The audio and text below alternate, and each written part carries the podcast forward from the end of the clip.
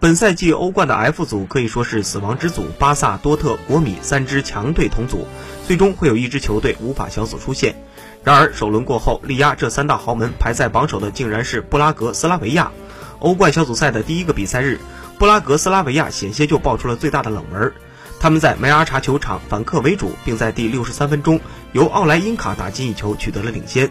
国米直到伤停补时第二分钟才靠巴雷拉扳平了比分。不过，即使最终没有取胜，布拉格斯拉维亚也在小组赛首轮过后创造了一个令人咂舌的现象。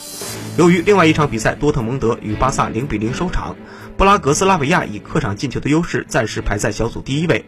在开赛之前，所有人都认为这支名不见经传的捷克球队是死亡之组的唯一鱼腩，是实力最弱的一支球队。但一场比赛之后，他们力压巴萨、多特、国米，排在榜首。